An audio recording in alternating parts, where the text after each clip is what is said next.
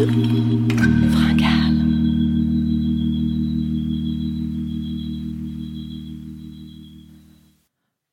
crois que je n'aime plus mon mari. Tout est dit dans cette phrase, la première du roman de la Vaudoise Alice Riva. Ces mots sont ceux de Jeanne Bornand, la narratrice de ce récit, dont la forme relève du journal intime. L'amour entre les hommes et les femmes, et donc le mariage, sont au cœur de ce roman dont l'action se déroule à Lausanne.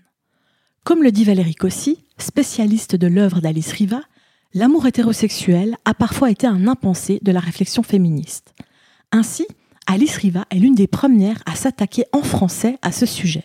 Et cela deux ans avant la sortie du deuxième sexe de Simone de Beauvoir en 1949. En 2021, le sujet occupe d'ailleurs le devant de la scène avec, entre autres, le podcast de Victoire Toyon, Le cœur sur la table, mais aussi l'essai de Mona Cholet, Réinventer l'amour, comment le patriarcat sabote les relations hétérosexuelles. Comme quoi, au milieu du XXe siècle, Alice Riva a mis le doigt sur un sujet qui continue de travailler les féministes aujourd'hui. Lorsqu'elle termine la rédaction de La Paix des Ruches en 1945, Alice Riva publie dans la revue Suisse contemporaine un article intitulé Présence des femmes article qu'elle rebaptise quelques années plus tard Un peuple immense et neuf. Ces deux textes, La paix des ruches et Présence des femmes, doivent être lus en parallèle. Dans l'article, Alice Riva demande Au sortir de cette guerre, peut-on parler d'une présence des femmes dans les lettres actuelles? Ne faudrait-il pas plutôt évoquer leur absence afin d'appeler leur présence, mais aussi d'éclairer, d'expliquer cette absence dont personne, semble-t-il, et elles moins encore que leurs compagnons, ne semblent s'apercevoir, tant nos habitudes d'esprit et nos traditions intellectuelles et sociales nous voilent la réalité immédiate. Absence des femmes alors qu'elles sont partout. Oui, partout dans la vie réelle, quotidienne, immédiate, mais absentes ô combien dans tout ce qui s'écrit, se lit, s'écoute, s'impose. Présentes partout, dans le tout venant des jours, elles ne sont presque nulle part là où se décrit, se transpose la vie. Un peu plus loin, Alice Riva ajoute Qu'attendons-nous pour dire à notre tour?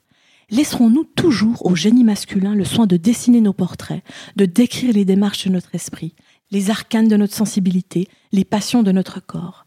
Qui a parlé de nous, en nos noms, jusqu'ici, dans les livres, les romans, les poèmes, les essais, les tragédies? Des hommes, en particulier des hommes de lettres, des intellectuels. Ces deux extraits expliquent notamment pourquoi, dans La paix des ruches, il n'y a qu'un regard, une seule voix, celle de Jeanne.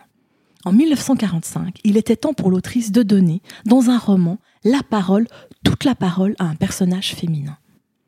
Malheureusement, le livre, édité deux ans plus tard, en 1947, n'a pas rencontré le succès escompté. Quelque temps après, il est mis au pilon. Mais ce qui est beau dans cette histoire, c'est qu'Alice Riva n'a pas lâché l'affaire.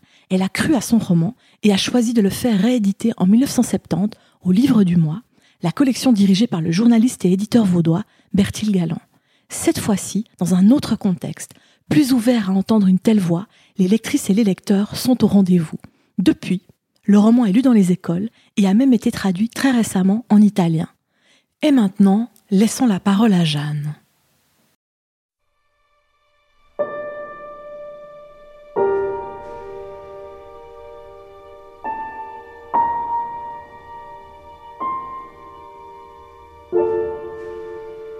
je crois que je n'aime plus mon mari. Et dire que toute ma famille s'imagine que c'est l'homme de ma vie. Parce que pendant longtemps, j'ai beaucoup peiné, travaillé pour lui, à cause de lui.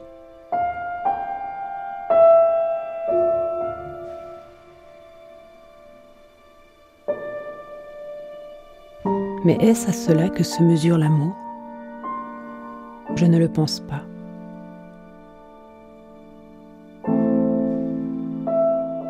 Ce qui se mesure là, ce qui porte témoignage, n'est-ce pas plutôt une certaine obéissance à une destinée?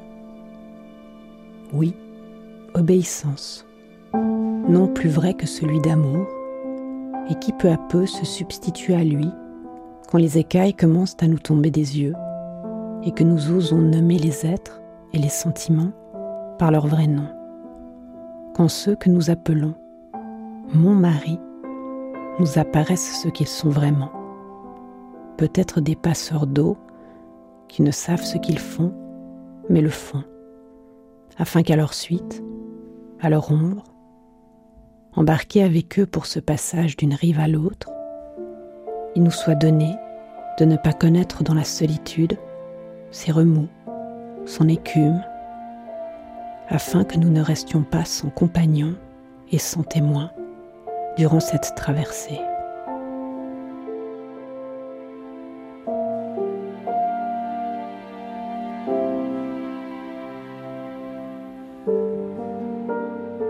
mais qu'il est difficile de voir simplement un compagnon dans celui qui fut si longtemps autre chose. Et encore, quel compagnon Alors qu'il est justement si peu fait pour être celui d'une femme, si peu fait pour vivre avec nous, n'aimant pas les mêmes choses que nous, n'aspirant pas aux mêmes choses que nous, attiré par ce que nous n'aimons pas indifférent et parfois hostile à ce que nous aimons. Combien désormais je lui préférerais la compagnie d'une amie, d'une mère C'est que, en vérité, ils sont d'une autre espèce que nous.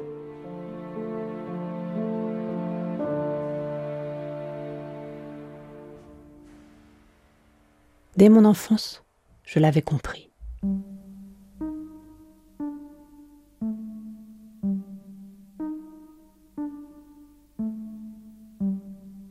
C'est entre eux qu'ils devraient passer leur vie, poursuivre leur destin. Ils ne sont du reste vraiment heureux, vraiment eux-mêmes, qu'entre eux, sans nous.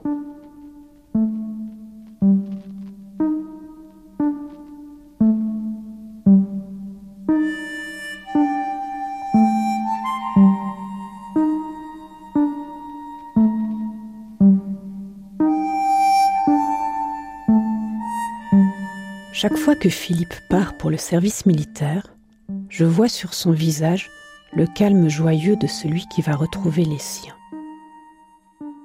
Mieux que tous les livres d'histoire, son expression m'explique leur grand départ en masse depuis la nuit des temps. Tous ces croisés, ces ligueurs, ces combattants de tant de causes, toutes ces interminables files, ces cortèges en marche vers la lutte et vers la mort. Leurs chants, leurs clameurs qui s'élèvent pour un oui, un non, parfois pour moins encore. Leur hâte à répondre à ce mystérieux appel qui les agglutine. Compagnonnage de l'aventure, des plaies, des hymnes, des serments. Ce qui, à chaque génération les pousse vers quelque incompréhensible carnage. Et à chaque génération, les plus intelligents d'entre eux occupés à mettre un nom, des noms, sur le carnage, afin de l'expliquer et de le justifier.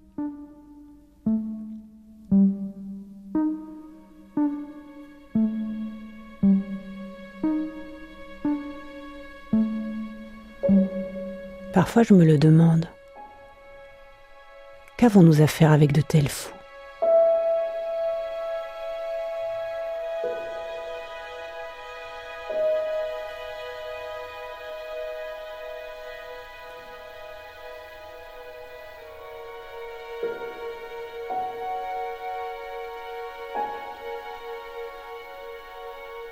Oui, l'homme dans l'exercice de ses pouvoirs terrestres, et le voilà qui devient Attila, Néron, Hitler, Napoléon, et dans l'exercice de son autre puissance, il se fait clouer sur des croix, arracher la langue, transpercer de flèches devant les Èves et les Maries consternés, qui commencent par se tordre les bras, puis s'affaire pour recueillir les membres épars, ramasser, compter les morts, nettoyer la place.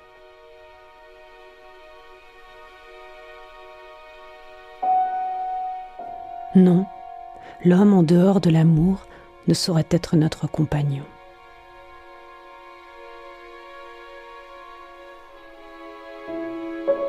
Dès que nous avons cessé de l'aimer, que lui ne nous aime plus, nous n'avons vraiment plus rien à faire ensemble. La forme qu'il délimitait dans cet espace où nous le portions, au fond de nous, ne recouvre plus qu'un grand vide.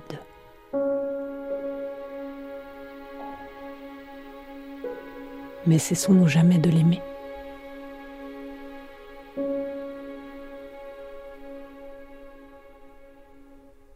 Me voici seule dans mon ménage pour plusieurs semaines.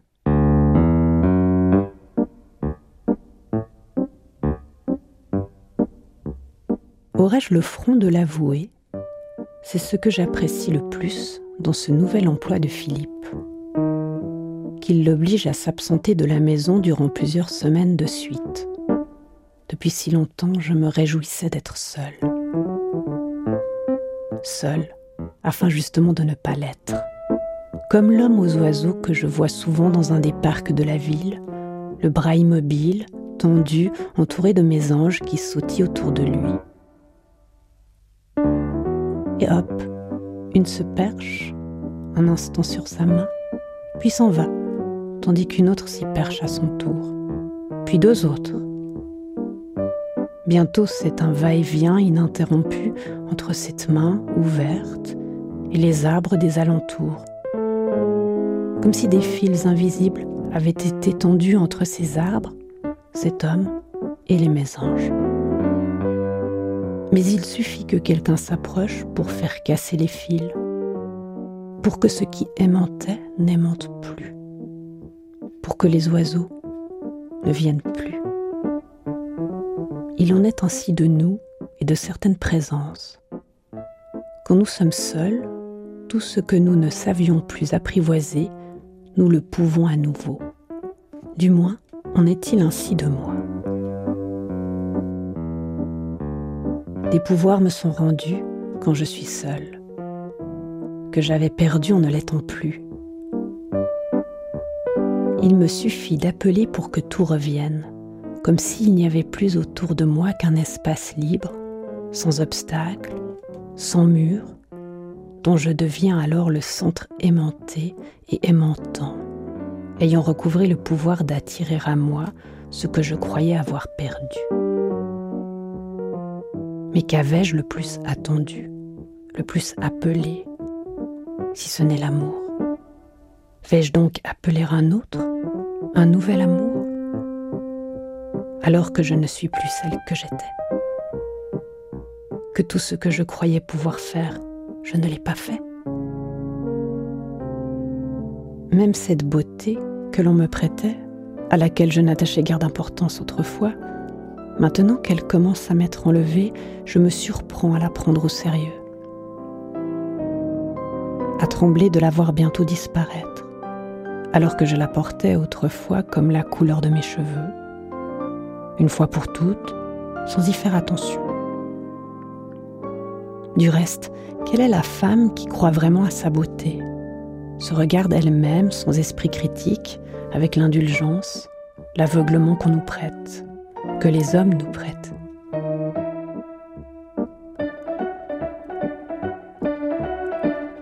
Non, au contraire. Nul ne sait mieux qu'une femme dont on dit qu'elle est jolie, belle, le mirage que représente sa beauté, à quoi elle tient.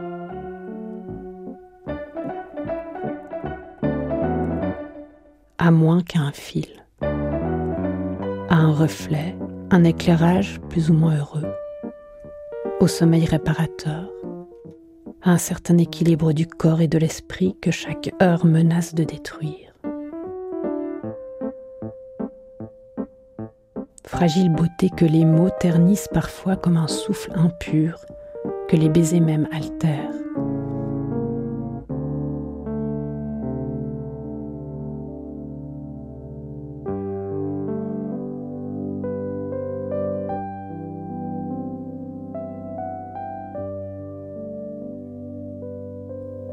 Comment nous enorgueillir de ce dont nous avons appris le caractère dérisoirement passager ou hasardeux, puisqu'il suffit d'un rien, d'une robe pas très bien coupée, d'une coiffure plus ou moins réussie, d'une erreur dans le choix d'un tissu ou d'une teinte pour qu'une jolie femme paraisse laide.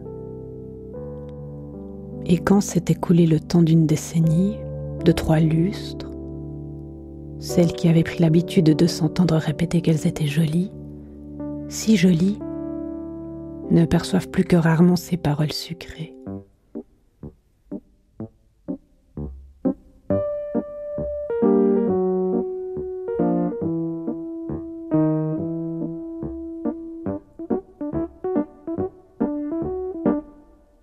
Ainsi moi, deux ou trois ans auparavant il ne se passait pas de jour que je ne me l'entende répéter et corner aux oreilles, j'avais fini par ne plus y faire attention, et même cela m'ennuyait ces compliments d'hommes dans la rue, les trams, au concert. Et moi, qui aimais déjà tellement me promener seul, comme l'homme aux oiseaux, pas moyen de m'asseoir dans un parc, de ralentir mon pas, de m'engager dans un sentier solitaire, sans qu'aussitôt il arrive, se profile au prochain détour, s'approche et fasse fuir ce que j'étais en train d'apprivoiser avec tant de ferveur et d'attente.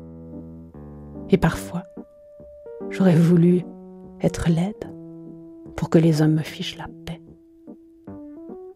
C'est ce qu'ils font si difficilement. Et durant le temps de notre jeunesse, peut-être ne faisons-nous pas tout ce qui est en notre pouvoir pour qu'ils nous laissent tranquilles.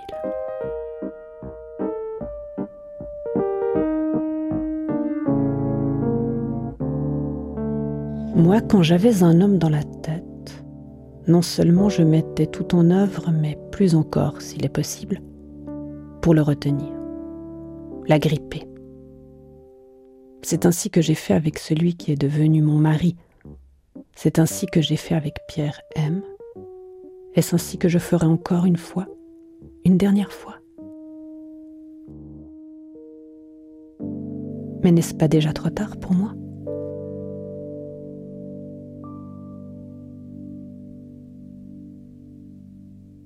Il m'a laissé six paires de chaussettes à repriser, des boutons à recoudre, une veste à redoubler, une lessive.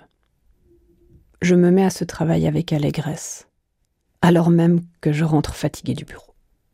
Et quand la femme de ménage arrive, je l'accueille comme une complice. Alors, il est parti? me dit-elle. Elle sourit. Oui, dis-je. Il est parti.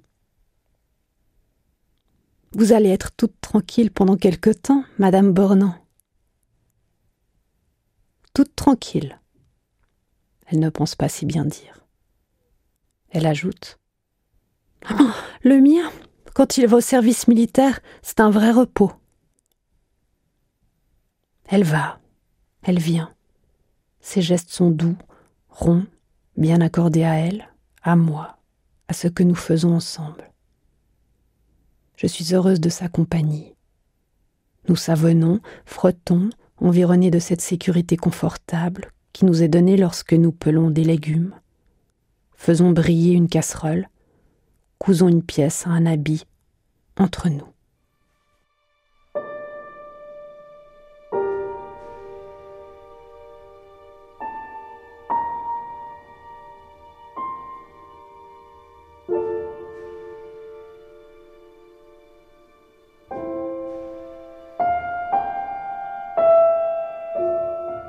Je me doutais bien que je ne pourrais plus écrire dans ce cahier lorsque mon mari serait de nouveau à la maison.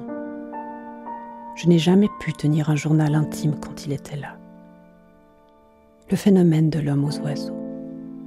Certaines présences, et surtout celle de mon mari, me coupent de mes propres racines, m'empêchent même de m'approcher de moi. Ensuite, pratiquement, comment m'y prendrais-je? Même le voudrais-je à tout prix que je ne le pourrais pas.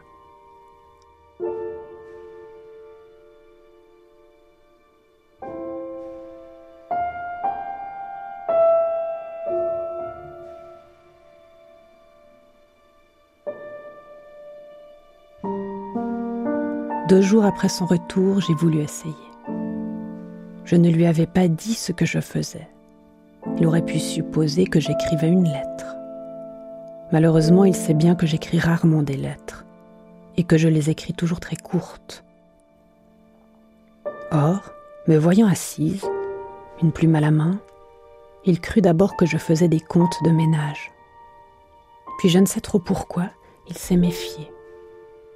Il a pris un air inquiet et avec son indiscrétion habituelle. Qu'est-ce que tu fais? Des comptes Non, non, ai-je répondu. Et je crois bien avoir rougi. Mais alors? Je n'ai pas répondu. Mais comme il insistait, je me suis mise à balbutier telle une écolière prise en faute. J'écris pour moi. Il n'a pas compris tout de suite.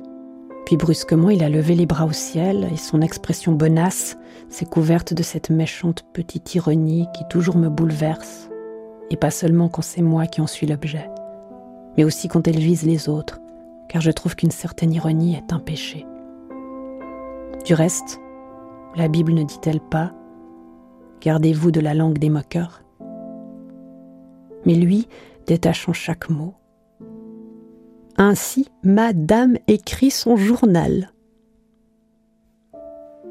Et plus vite.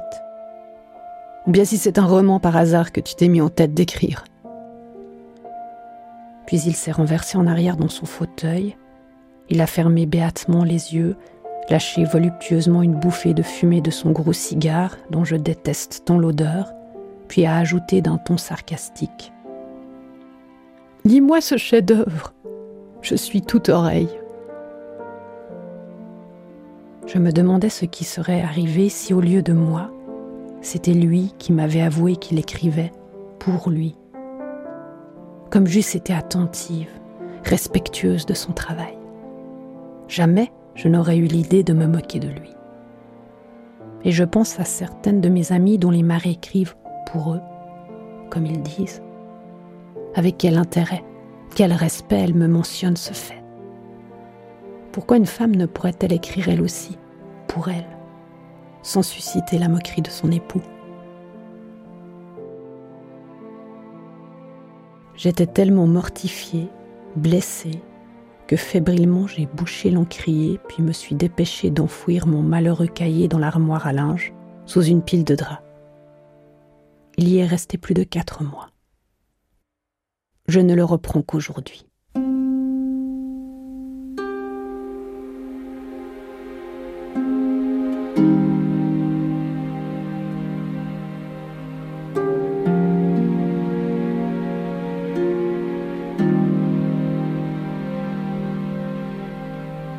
Quatre mois de malaise, de lancinante rancune. Comment dire? Comme toujours, j'accumulais jour après jour reproches et griefs que je laissais informulés ou imparfaitement exprimés par des ébauches de phrases jamais achevées. Car c'est ainsi que nous réagissons quand nous sommes en face de nos maris. Ou plutôt que nous ne réagissons pas, attendant d'être seuls pour voir plus clair en nous et mettre en mots nos sentiments. Mais si notre langue est paralysée, tout un mouvement se fait en nous s'exprime autrement que par des mots. C'est notre pas qui se fait traînant, notre voix plus coupante et aiguë, nos regards plus sévères. Ce sont les portes que nous tapons en les fermant. Et cette volonté qui se durcit et nous pousse à toujours les contredire ou à nous plonger dans un mutisme plein de sous-entendus, de reproches latents, longuement couvés, qui de ce fait prolifère comme une végétation sous-marine, comme une mousse des bois.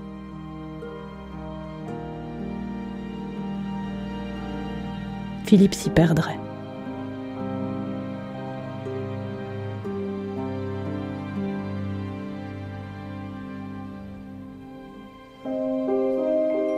Il n'y comprendrait rien du tout, ne saurait jamais trouver les nœuds, les racines, remonter aux sources, aux germes. Nous aussi, il nous arrive de ne plus savoir remonter aux sources, de cultiver ainsi les ultimes proliférations de nos rancunes, en oubliant ce qui les a fait croître. Nous nous sentons pendant des jours et des jours comme soulevés par une houle, pareil à des masses d'eau qui ébranleraient de terribles lames de fond. C'est alors que notre voix devient encore plus grondeuse, porteuse de noirs orages. Mais la cause, la vraie, la première cause de tout cela, le pourquoi.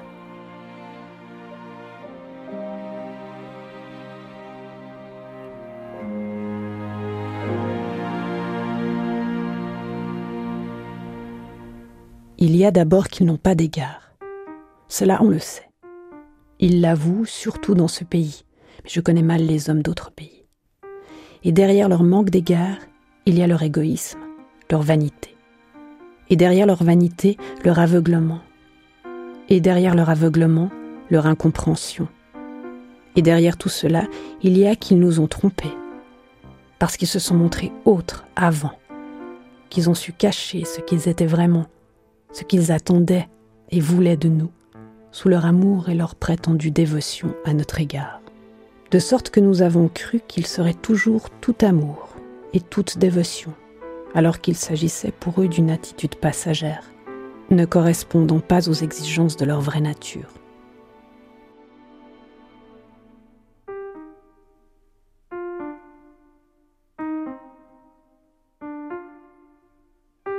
Or, ce que nous voulons, c'est la dévotion à notre personne. C'est le culte de l'amour incarné par nous.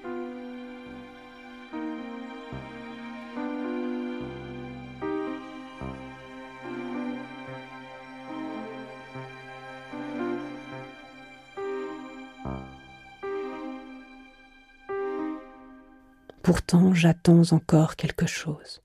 Je le sens de cette race étrangère avec laquelle nous partageons nos demeures, nos lits, notre vie. Mais quoi?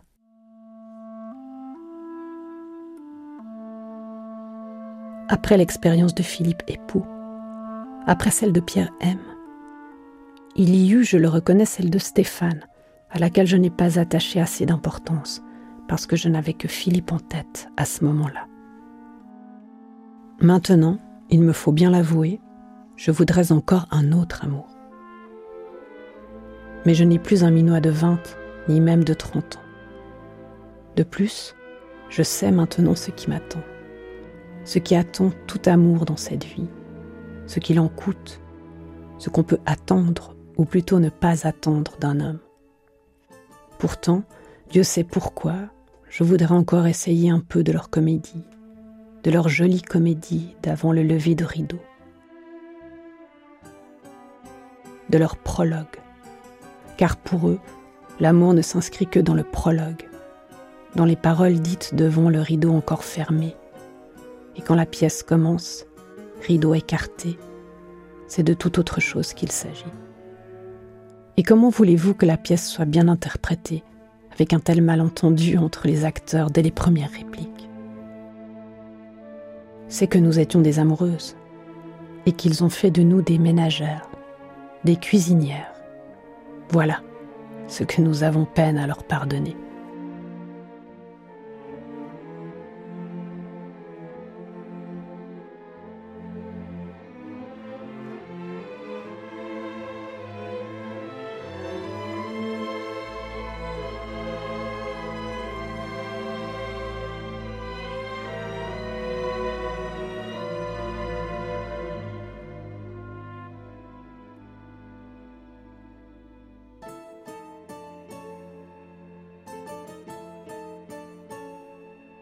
Pas de nouvelles de Philippe depuis près de 15 jours.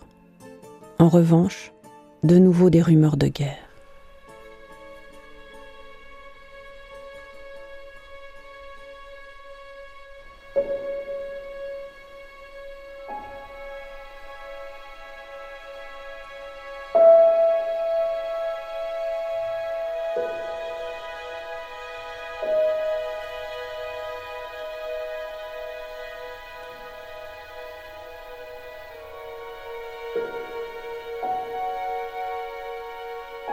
Il semble que nous n'y échapperons pas. Ainsi, la guerre de 14-18 et ses dévastations n'auront pas été suffisantes pour que l'humanité ait atteint le seul état qui finalement la mettra en demeure de réfléchir sur sa condition et peut-être de renoncer aux guerres. L'état de Job sur son fumier. il n'est que de prendre patience. La guerre d'Espagne nous donne un avant-goût de ce que sera la nouvelle guerre européenne ou mondiale, si vraiment les hommes la déclenchent. Il semble que beaucoup s'y préparent, tandis que d'autres s'y résignent. Il n'y a pas longtemps, des villes de Catalogne brûlaient comme des torches, et les aviateurs exécutaient leur travail de nuit, comme des boulangers, des imprimeurs. Nous n'avions pas prévu le travail de nuit des aviateurs, les bombes sur les petits lits d'enfants, sur les cuisinières à gaz, les rayons de livres. Nous n'avions rien prévu, nous, femmes. Comme toujours, nous les avons laissés faire, se menacer, parader, en venir aux mains. Nous les avons regardés se déchaîner.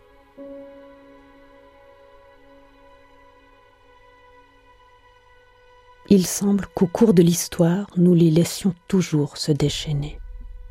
Et ce que, en tant que mère, nous réprimons chez nos petits, nous l'admirons chez nos petits devenus des hommes. Le geste qui méritait le blâme, voire la fessée, il suffit que le petit garçon soit devenu adulte pour que les femmes lui donnent un autre nom.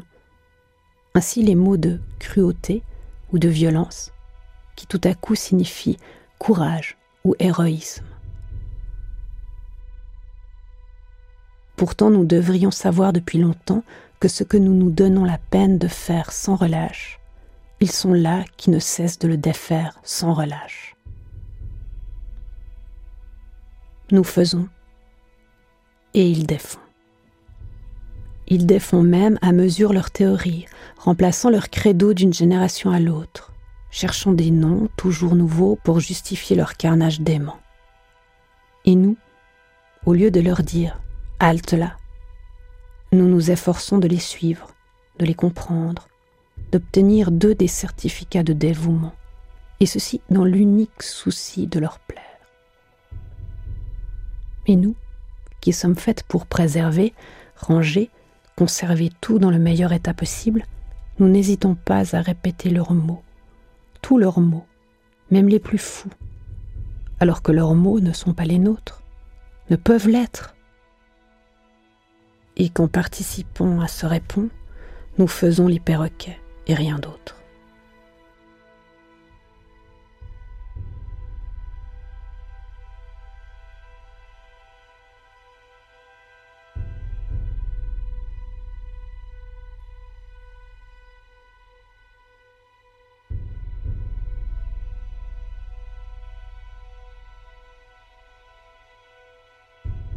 Voici où nous en sommes maintenant. Nous n'avons pas assez de tout notre amour et de tout notre acharnement pour soigner le délicat couvain des hommes. Nous leur apprenons à marcher, à parler, nous les élevons, les nourrissons, les habillons. Mais à peine échappés de nos mains, de nos maisons, de la surveillance vigilante de nos yeux, les voilà qui disparaissent en masse. Où? Ensuite, on lit dans les livres d'histoire, on va voir au cinéma ce qu'ils sont devenus, ces corps si bien soignés, si propres et bien vêtus par des mains de femmes. Loin d'elles, les voilà qui se couvrent de blessures et d'immondices, ces êtres choyés, lavés, nourris à heures régulières. Puis ils tombent par millions, les yeux clos par l'horreur, sur tous les champs de bataille du monde. Voilà ce qu'il leur arrive quand ils s'en vont loin de nous, quittent nos demeures, oublient nos voix pour répondre à l'appel des leurs. Mais déjà quand nous étions petites filles, nos poupées si bien soignées et dorlotées, dès qu'ils s'en emparaient un moment, ils trouvaient toujours le moyen de les casser et de leur démonter la tête et le corps pour voir ce qu'il y avait dedans. Ils les éventraient pour en regarder couler le sang, comme du sang. Déjà.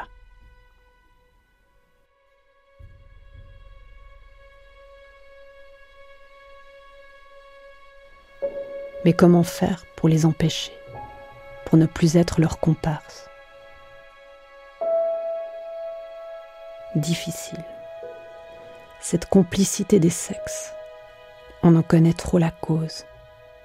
Et pourtant, elle n'est pas absolument fatale, comme l'est ou semble l'être l'extrémité à laquelle se porte notre sœur, la montre religieuse. il faudra bien trouver le moyen de neutraliser la meurtrière nuisance de l'homme adulte, puisqu'elle risque un jour de transformer la terre entière en un désert calciné, comme l'ont été en 14-18 et le sont aujourd'hui en Espagne, tant de régions, de cités, de villages, peut-être à titre de préfiguration. Empêcher tout guerrier de grandir, d'éclore, et peut-être tout savant d'inventer. Faudra-t-il en arriver là?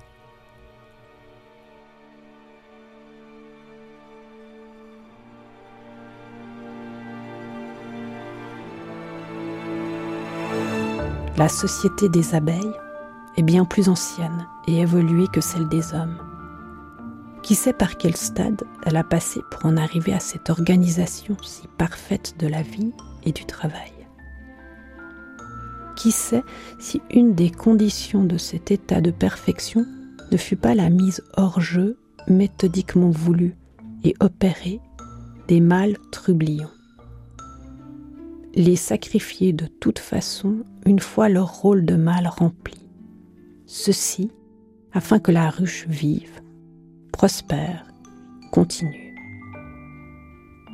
Il a fallu peut-être des millénaires de désastres continus et la menace d'une disparition complète de l'espèce abeille pour que les abeilles en arrivent à cette extrémité. Qui sait?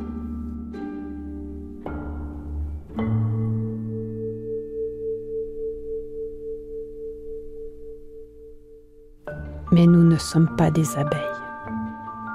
Nous regardons les hommes agir, essayant de capter leur attention, de les flatter pour mieux les retenir auprès de nous. Nous n'essayons même pas de les sevrer de notre amour, à l'exemple des femmes d'une des comédies d'Aristophane. Je crois du reste que cela ne servirait de rien. Déjà les Grecs n'y ont rien pu, et elles étaient plus belles que nous. Non, je ne crois pas que ce soit tant d'amour qu'il faudrait les sevrer, mais de soins domestiques.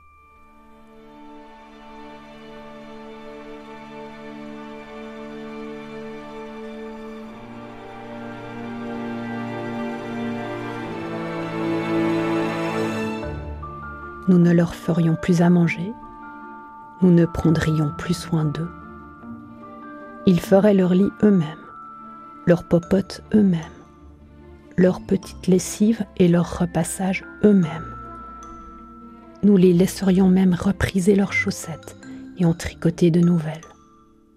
Le monde entier en serait changé, et l'histoire, certes, prendrait nouveau cours. Et surtout, nous ne les écouterions plus.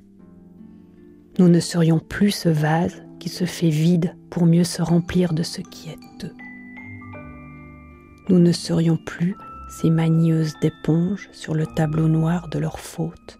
Nous ne serions plus ce cœur laudatif de servante. Mais je ne sais si cela suffirait. Alors, ah, si j'étais homme, je me méfierais. Encore quelques guerres comme cette guerre d'Espagne encore plusieurs fois des pays en ruine, jonchés de cadavres, et même de cadavres d'enfants, et peut-être les yeux des femmes s'ouvriront-ils. Et leur rage montera dévastatrice, sans merci, efficace, car nous sommes les plus nombreuses. Oui, les hommes devraient se méfier. Ils devraient songer plus souvent aux abeilles, à la paix des ruches, au prix payé pour la paix des ruches.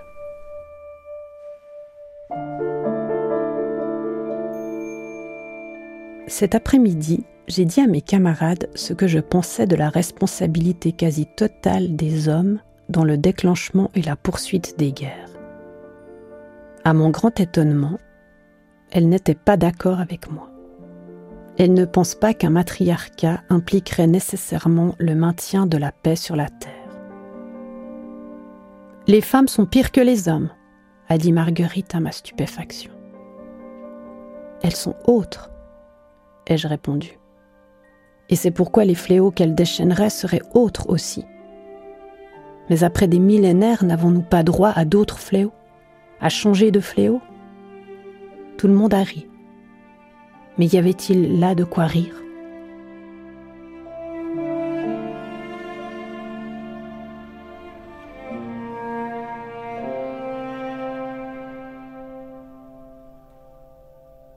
Reçu une lettre de Philippe.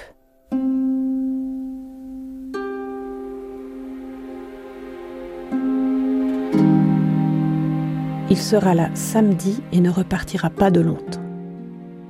Je me demande quand je pourrai de nouveau écrire dans ce cahier. Il me dit que notre départ pour l'Angleterre se précise de plus en plus. Il ne semble pas douter que je l'accompagne. À tout prendre, je ne sais plus du tout si j'oserais lui parler de divorce. Je ne sais plus ce que je veux. Je ne sais plus ce que j'aimerais. Je ne vois plus ce que je voudrais je me sens un peu comme une algue. Je flotte. Mais une algue tient ton corps dans l'eau à d'autres algues. Mais moi, il me semble que je ne tienne plus à rien. Aussi flottante, aussi libre qu'une noyée. Elisabeth dit que ce n'est que dans cet état qu'on peut être pêché, trouvé. Mais tous les noyés ne sont pas retrouvés, repêchés. Tous, par contre, lorsque les grands courants ne les emmènent pas au loin, ils oscillent. Ainsi moi. Et c'est probablement pourquoi je me retrouve toujours au même point, que parfois je reviens même à une position de départ. C'est pourquoi, depuis quelque temps, je me sens attiré par les visages proches du port.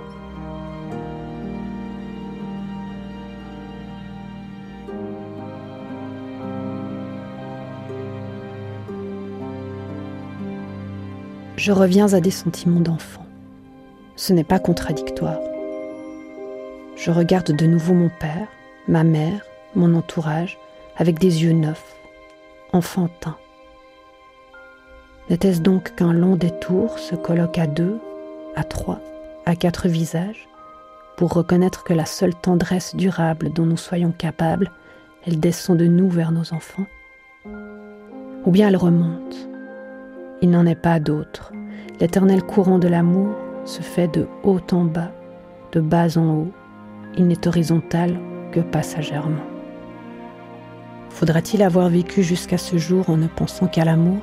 Pour reconnaître que le seul visage vraiment chéri est celui d'une mère, d'un père, que c'est vers eux que finalement on se tourne si aucun enfant n'est là, mais de soi, et que celui du mari se réduit à sa signification véritable, celle d'un compagnon mal assorti. Et les autres visages d'hommes. Préfiguration. Prétexte. Signe de quoi? Appel vers quoi?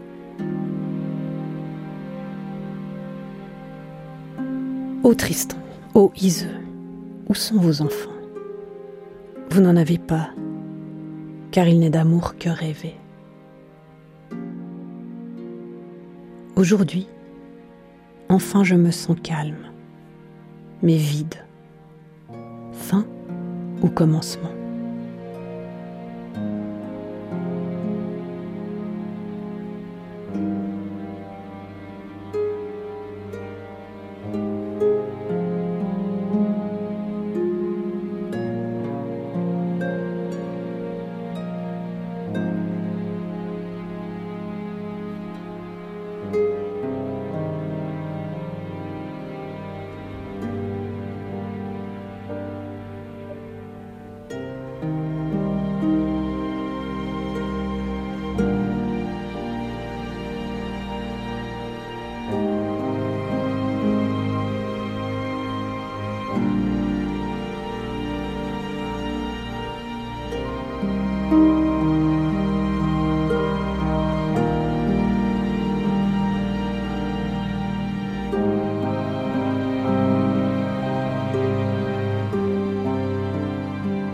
La paix des ruches. Alice Riva.